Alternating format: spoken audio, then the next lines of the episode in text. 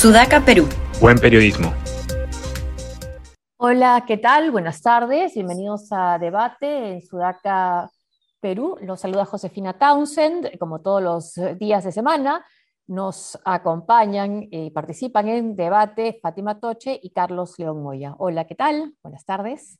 Hola, ¿qué tal? ¿Qué tal? Buen lunes. Hola, hola, ¿qué tal? Bueno, el lunes vamos a comentar principalmente eh, lo que hemos estado viendo en los eh, dominicales. Bueno, vimos hasta una avioneta, ¿no? Aterrizar. Sí, en corto poder. Eh, vamos a hablar de lo que ha sido la, la presentación de Karelim López en Panorama y también dado una entrevista al comercio, pero como comentamos un instante antes de entrar, todavía no vemos la bala de plata, ¿no? El testimonio que falta es de el del ex secretario de prensa de la presidencia, que todavía no habla, pero que tiene en sus manos, según Karelim, la posibilidad de salvar al Perú. Luego vamos a comentar también la encuesta de CPI sobre la aprobación o la desaprobación altísima del presidente del Congreso, de la presidenta del Congreso, y también este, sobre las prioridades, a quienes consideran prioritaria una nueva constitución y sobre la manera de hacer la pregunta si es la más acertada o no. Y eh, vamos a hablar también de las tesis y los plagios eh, en las tesis de la pareja presidencial, del presidente y su señora, y luego también de la evaluación de la prensa según la prensa misma, ¿no? el artículo, la publicación que ha hecho el comercio entrevistando a distintos eh, periodistas, colegas, incluido el director de este medio, Juan Carlos Tafur. Comenzamos, eh, creo yo, con lo que estamos, eh, con, las declaraciones de Carolín López, ¿no? Esta vez em, ya no en el Congreso, sino en Panorama y en el Comercio. ¿Qué les pareció? A ver, ¿quién comienza?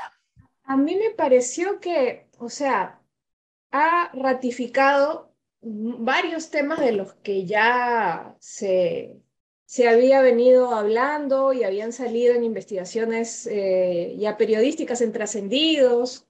Eh, no vi nada em, nuevo y como ustedes bien decían, ¿no? la, bala de plata,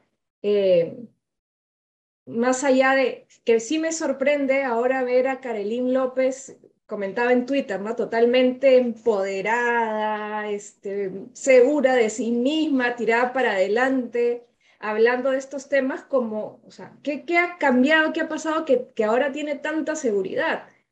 Eh, lo que a mí también me llamó la atención, porque los temas de fondo no, salvo eh, que insinuó que también tenía información sobre la tesis, que ya vamos a hablar más adelante, es que tanto en la entrevista en el comercio como en la de Panorama, simplemente se le dejó ser, ¿no? Se le dejó hablar, decir todo lo que quería, pero nunca se le cuestionó, ¿no? Este, por ejemplo, que diga si sabe de dónde son esos 20 mil dólares que tenía Bruno Pacheco en su, en su baño, que, que dé detalles, seguramente se iba a excusar por el tema legal de cuál es el delito explícitamente que ella está asumiendo en su colaboración eficaz, en, en, en, en temas absurdos como esta Navitón que dice que era la justificación por la cual ella iba a Palacio y a Petroperú, que me parece totalmente, no sé, poco creíble, ¿no? Pero no vi que le, que le repreguntaran o le dijeran algo que la pusiera un poco incómoda, ¿no? Por eso mismo, pues se despachó como quiso, y en el mismo Congreso también, ¿no? De alguna manera pechó a algunos congresistas, en especial a, a los supuestos niños de Acción Popular, entonces, eso es lo que más eh, creo que llamó mi atención, ¿no? Y para finalizar, que lamentablemente siempre estamos a expensas de delincuentes, pues, ¿no? Para, para cambiar el, el, país, el giro, eh, dar el giro, ¿no? Bruno Pacheco, prófugo, o Karelim, ¿no? Este, como en su momento fue Matilde Pinchi Pinchi y una red más de gente que, que, exacto, en el caso de de los brasileños con barata. Entonces, eso me entristece, ¿no? Tener que estar siempre expensas de delincuentes para resolver los intríngulis de nuestro país. ¿no? Hay, hay, un estilo, pues, no de entrevista, como dice Fátima, que es, que ya no es la entrevista, me parece periodística, en la cual tú repreguntas y haces, cuando tú ves que tu entrevistado, especialmente uno con un tema tan sensible, cae en contradicciones o es bastante gaseoso, ¿no? Le dices, ¿y esto por qué? ¿Qué es eso de la Navitón? ¿Qué, qué es? ¿Navidad con panetón? ¿Navidad con pavo? ¿Por qué? Me suena Navidad, pavo y panetón. ¿Y qué hacías ahí? ¿Realmente era eso? Digamos, una serie de preguntas que se fueron a hacer, pero no, el modo es, es dejarlo hablar, ¿no?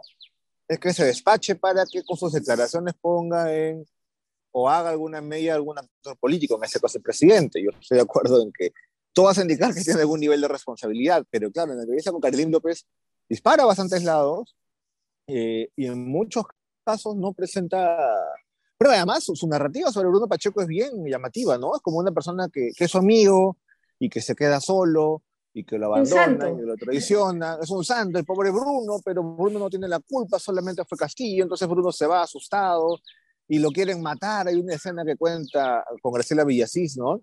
Que Bruno Pacheco le dice, si en 30 minutos no me, no me llaman, por favor, grítame, grita porque me están matando. Y está con Aníbal Torres, se supone, ¿no? Se supone.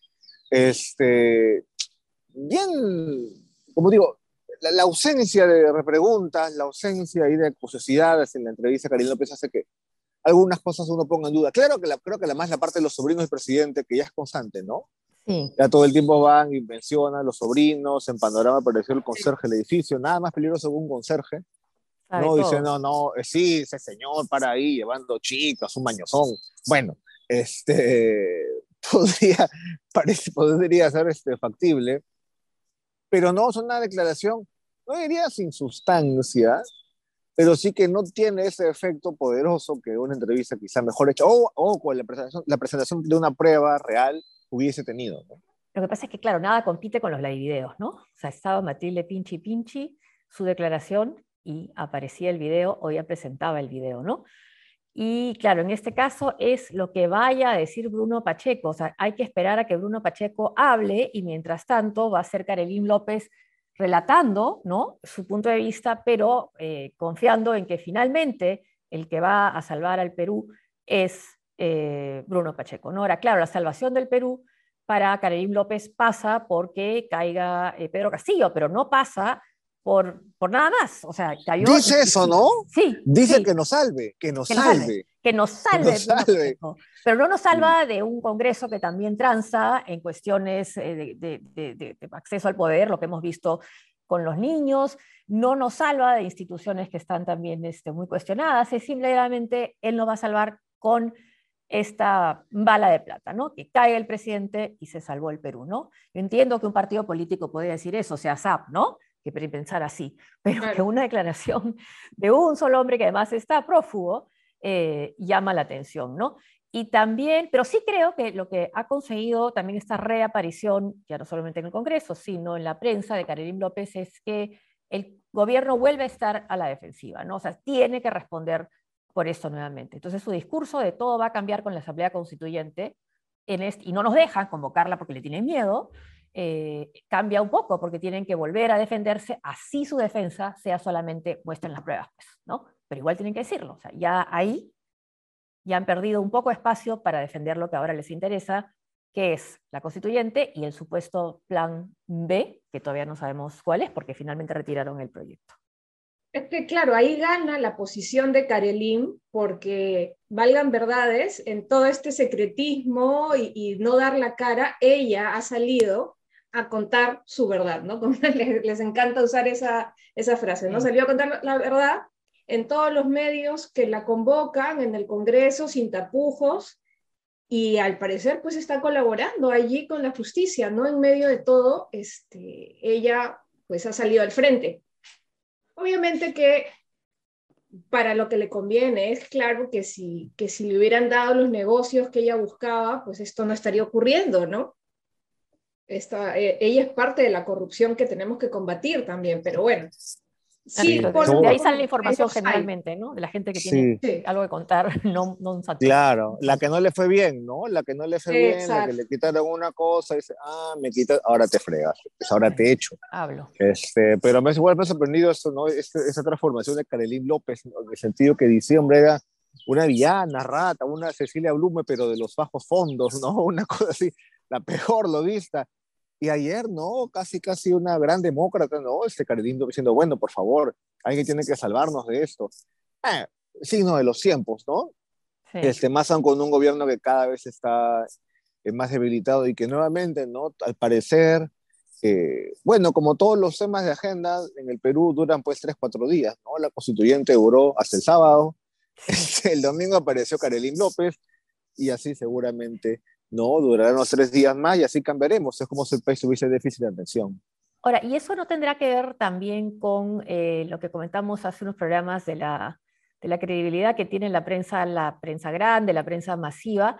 Porque pasa estas denuncias, ¿no? Ha plagiado, acusado de plagio el ministro de Educación, la ministra de Justicia, el presidente, eh, su señora, y no pasa nada, ¿no? No pasa nada porque el Congreso no hace nada y porque el Congreso siente que no hay la suficiente presión popular para hacerlo. Entonces, quizás también esté vinculado a eso, a esa encuesta de, Latino Pop, Latin Pop, ¿no? Sobre la caída. Latinobarómetro. Latinobarómetro, ¿no? La caída en la aprobación o la confianza que hay en la prensa, ¿no? Y tiene que ver también con esta publicación que hubo en el Diario del Comercio de varios eh, periodistas sobre la situación de la prensa. Y claro, sí, por supuesto, tienen razón en decir que este gobierno pues tiene lo que no, no, no le gusta la prensa libre, ¿no? Pero, y, el diario y programa de la Inés Cerrón, el ejemplo al que incitan es a Fidel Castro, ¿no? Pero no hacen pues un, cuestionamiento de lo que fue su rol entre la primera y la segunda vuelta, ¿no? Por un lado. Y por otro, eh, Juan Carlos Tafur sí dice pues que es una prensa eh, revitalizada por la prensa digital, pero finalmente es una sola persona que habla de la prensa digital, ¿no? El resto es la prensa, entre comillas, tradicional. Sí, este, eh, la falta de autocrítica es, es gravísima. En, en general, ¿ah? eh, yo creo que no es algo que pasa solo por la, la prensa, sino es en general la falta de autocrítica, la falta de hacer un mea culpa sincero eh, en una situación donde ya se ha verificado en las últimas eh, dos, esto se agudiza obviamente en época electoral, ¿no? Donde pues hay algo que es más allá de tener una posición, digamos, editorial, sino que se cierran filas casi de manera ya este, irracional por algún eh, candidato o por una línea ideológica ya al punto de este, que la gente empieza a sentir aversión a eso, ¿no? Ya les ha salido el tiro por la culata más de una vez. Eh, entonces yo ya creo que es hora de, que se sinceren estas eh, posiciones y se pida disculpas o por lo menos una posición un poco más crítica hacia adentro. Y yo creo que a estas alturas también no se puede dejar de mencionar, de mencionar la relevancia que tienen los medios eh, independientes, digamos, digitales eh, en el país, ¿no? Y, todas las investigaciones que vienen haciendo eh, y cómo allí han terminado muchos periodistas de investigación que han sido echados de mala manera de medios más importantes, ¿no? Ya sea por, por la línea editorial, por temas económicos, qué sé yo, ¿no? Pero han encontrado refugio en esta prensa independiente, en, en medios digitales, que está de alguna manera dinamizando y dándole nuevo aire a, la prensa. Ahora sí, por una parte, claro, hablan, digamos, de la, hay una hostilidad del gobierno hacia la prensa, sí, es una hostilidad verbal, ¿no? Es decir, no han hecho nada práctico para hostilizar a la prensa. Eso, digamos, efectivamente que este, a veces la policía, cuando es el presidente, te metes juro que el presidente no responda. Sí, pero eso no es una cuestión, me parece, práctica atacar a la prensa. Eso no es Nicaragua. Nicaragua, sí, eso ataca a la prensa con presos, ¿no? Este, con detenidos. Entonces hablan como si Pedro Castillo fuese Daniel Ortega, más allá de, de siquiera ser o no Daniel Ortega. No es, pues, la prensa es por momentos. Es el día de ayer, pues acabamos de hablar hace unos minutos de cómo el testimonio de una colaboradora contra el gobierno se ha despachado en todos los medios sin repreguntas, le han hecho panado con pollo al gobierno. En algún país, alguien puede decir merecidamente, pero el gobierno no ha hecho absolutamente nada práctico. Lo más práctico es la declaración de Vladimir Cerrón, ¿no? Pero Vladimir Cerrón tiene declaraciones disparatadas todas las semanas, ¿no? Deseo expropiar la luna. Gracias, Vladimir. Quiere expropiar el comercio. Está bien, pero no lo va a hacer, ¿no? Ni siquiera puede controlar su bancada. Entonces, de eso se toman para hacer una victimización innecesaria como si ellos fueran un actor débil, el gobierno fuese un actor gigante y ellos hubiesen tenido una actuación impoluta e imparcial y solamente quisieran informar, cosa que no es cierta y no ha sido cierta en la primera y la segunda vuelta. Eh, detalle, pues, que por ejemplo el equipo de corto poder no esté en ninguno de esos porque lo votaron, los votaron y están en YouTube y está Milagros Leiva con Cecilia Valenzuela. Entonces tú dices, no, acá, algo, algo está un poco raro.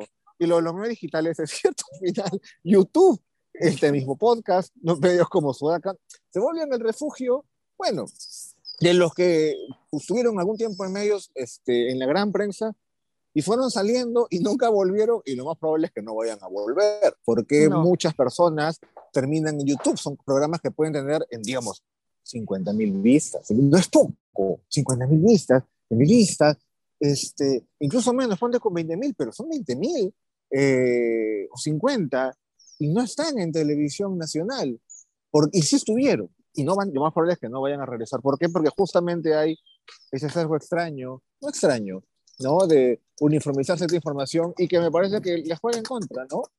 Juega en contra de su propia legitimidad este, y que en encuestas tienes efectivamente que la gente en el Perú ha dejado de creer cada vez con más ahí con esta misma prensa que ahora, en fin, al quiere pasar como impoluta. Claro, y critican desde, y eso le da pie además al primer ministro, a criticar a la prensa, al monopolio, la, la, prensa de, derecha, pero eh, también es cierto que, eh, eh, como tú decías, Carlos y Fátima, es, sí es cierto que obviamente no les gusta cómo, cómo informa la prensa y que lo investiguen, pero en este gobierno, este gobierno no sé, no creo que tenga la fuerza de llamar a uno de los propietarios de uno de los medios y pedirle que vote, que despida o que haga renunciar a un periodista que le resulte incómodo, ¿no? Como Ala. O por ejemplo, que no, pero no queda huella, claro, pero no queda huella, salvo lo que dijo eh, Jaime Bailey, ¿no? Que había sido porque le preguntó si había tenido problemas. Eh, pero eso no queda, pues no, no, se registra, ¿no? Y tampoco los organismos de defensa de la prensa salen a, defender a un periodista que es despedido o lo hacen renunciar, o en fin, ¿no? Eh, más que despedido, ¿no? O le cambian de programa. ¿Por qué? Porque eso asume que eso es una libertad empresarial, ¿no? una libertad empresarial. Y entonces no tienes cómo probar, no, no es libertad empresarial, señores, desde el poder pidieron, poder pidieron mi cabeza, no queda huella, no hay un mail, no hay una llamada, ¿no? Pero ¿qué queda? Como digamos alguna especie de prueba, y no solo dudas, es que no vuelves, no volvemos muchos a la televisión o a la radio, ¿no? Al final todo depende de qué en tan buenos términos está el medio con el presidente de turno no el hecho en sí que violenta, digamos, la libertad de prensa o los derechos laborales incluso de un trabajador. Y un tema más que quería mencionar, porque creo que no pasa inadvertido, es la, la poca diversidad, digamos, en la selección de los periodistas que, que están, eh, que han comentado, ¿no? Diversidad, digamos, racial, étnica, por decirlo de alguna manera, y también creo que solo hay una persona de provincia, ¿no? porque la otra vez hubo protestas porque no había nadie de provincias en la última. Claro, y han metido ahí de refilón a una persona de Sol TV, que me parece muy bien, pero debería. Cecilia Valenzuela dijo: Yo soy de provincia. Ah, es arequipeña, soy Arequipa, claro. Soy Arequipa, ah, sí. ah, este, no, y Milagros Leiva saca seguramente que es guanuqueña, este, y bueno. Huancaína. sincero, pues. Sí, Huancaína, perdón, Huancaína, verdad, verdad. Entonces, Pero de ahí tiene razón Marcos Cifuentes, lo que dice, la principal amenaza a la prensa es la ceguera de sus dueños, ¿no? Sí, sí, sí, es verdad. sí, y cada vez terminan, ¿no? Jugándose así en contra. Pero bueno, no sé hasta cuándo llegue, hasta que realmente llegue alguien con fuerza y con alguien con fuerza y le saque el ancho porque no van a tener legitimidad, digamos, si esto sigue así en unos años, a bien puede llegar alguien con un mayor talento político que Pedro Castillo, mucho mayor talento, mucho mayor apoyo, y se va contra la prensa y se va bien y es rentable. Y si pasa algo, pues, no creo que alguien diga... Sí. Es una bandera, ¿no? Como Correa, ¿no? Que te sancionaba porque el titular no coincidía con la nota, ¿no? Sí. Sí, entonces te dicen, ¿con qué va a ser conmigo o con Cecilia Venezuela? Bueno, tampoco es tan difícil, ¿no?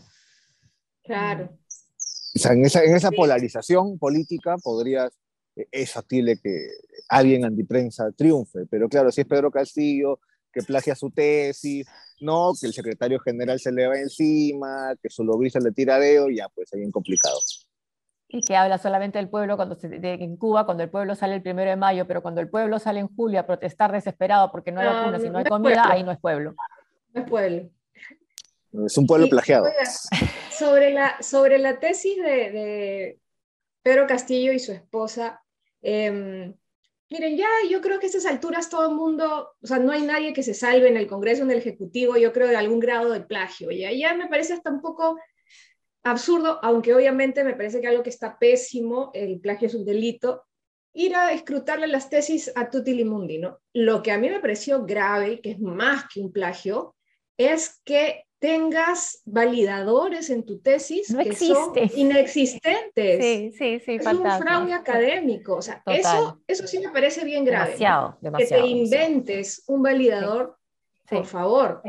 Eso es grave. No tenía, no tenía citas, ¿no? No, tampoco citaba. quizás, quizás no sé, quizás por eso la, incapacidad moral, no sé, hay que, en fin. Parece una romántica, ¿no? Sin citas, así. Sin citas, sí. De profesores. Claro, e, e, eso es grave. Y bueno, antes de la SUNEDU y con la César Vallejo ahí, no sé qué va a pasar, pero tampoco lo veo tan sólido como para que a partir de ahí haya una vacancia, ¿no? Pero bueno, mm. vemos cómo se desarrolla esto todo pasa por el Congreso y ya vemos que el Congreso también tiene sus intereses. Sí, no necesariamente por el bien del Perú, como hemos visto también en este reportaje que ha salido este, de Carla Ramírez. Bueno, hasta aquí debate. Muchas gracias eh, por seguirnos y en qué más, qué otro sitio nos pueden seguir, Fátima. En, en, YouTube, Instagram, Facebook, Spotify, SoundCloud eh, y en Twitter siempre nos pueden encontrar ahí como Sudaca Perú. Ok, muchas gracias. Hasta mañana. Chao Fátima, chao Carlos. Chao Josefina, chao Fátima, nos vemos.